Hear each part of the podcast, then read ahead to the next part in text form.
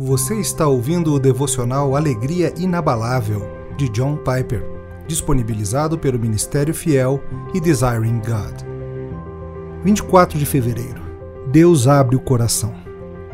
Certa mulher chamada Lídia, da cidade de Tiatira, vendedora de púrpura, temente a Deus, nos escutava. O Senhor lhe abriu o coração para atender às coisas que Paulo dizia. Atos 16, 14. Em todos os lugares onde Paulo pregou, Alguns creram e outros não.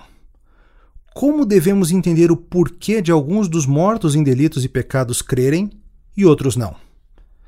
O motivo pelo qual alguns não creram é que eles rejeitaram a palavra de Deus. Atos 13:46.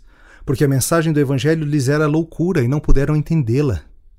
A mente carnal é inimizade contra Deus, pois não está sujeita à lei de Deus, nem mesmo pode estar. Romanos 8:7.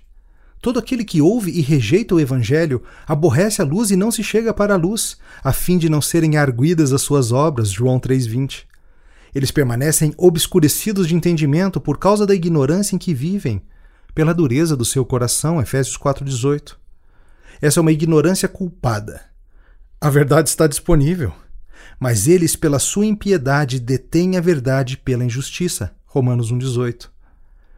Mas por que alguns creem já que todos estamos nessa condição de rebelde dureza de coração, mortos em nossos delitos? O livro de Atos dá a resposta, em pelo menos três formas diferentes. Uma delas é que eles são destinados a crer.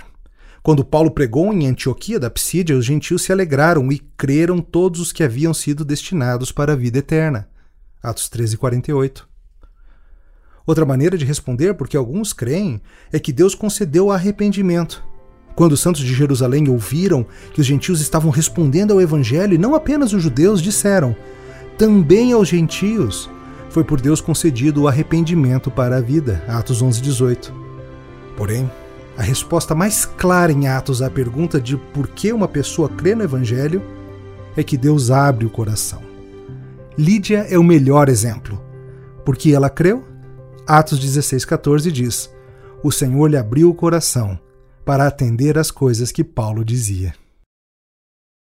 Você ouviu o devocional Alegria Inabalável. Para outros recursos gratuitos, como pregações, e-books e artigos, visite www.ministériofiel.com.br.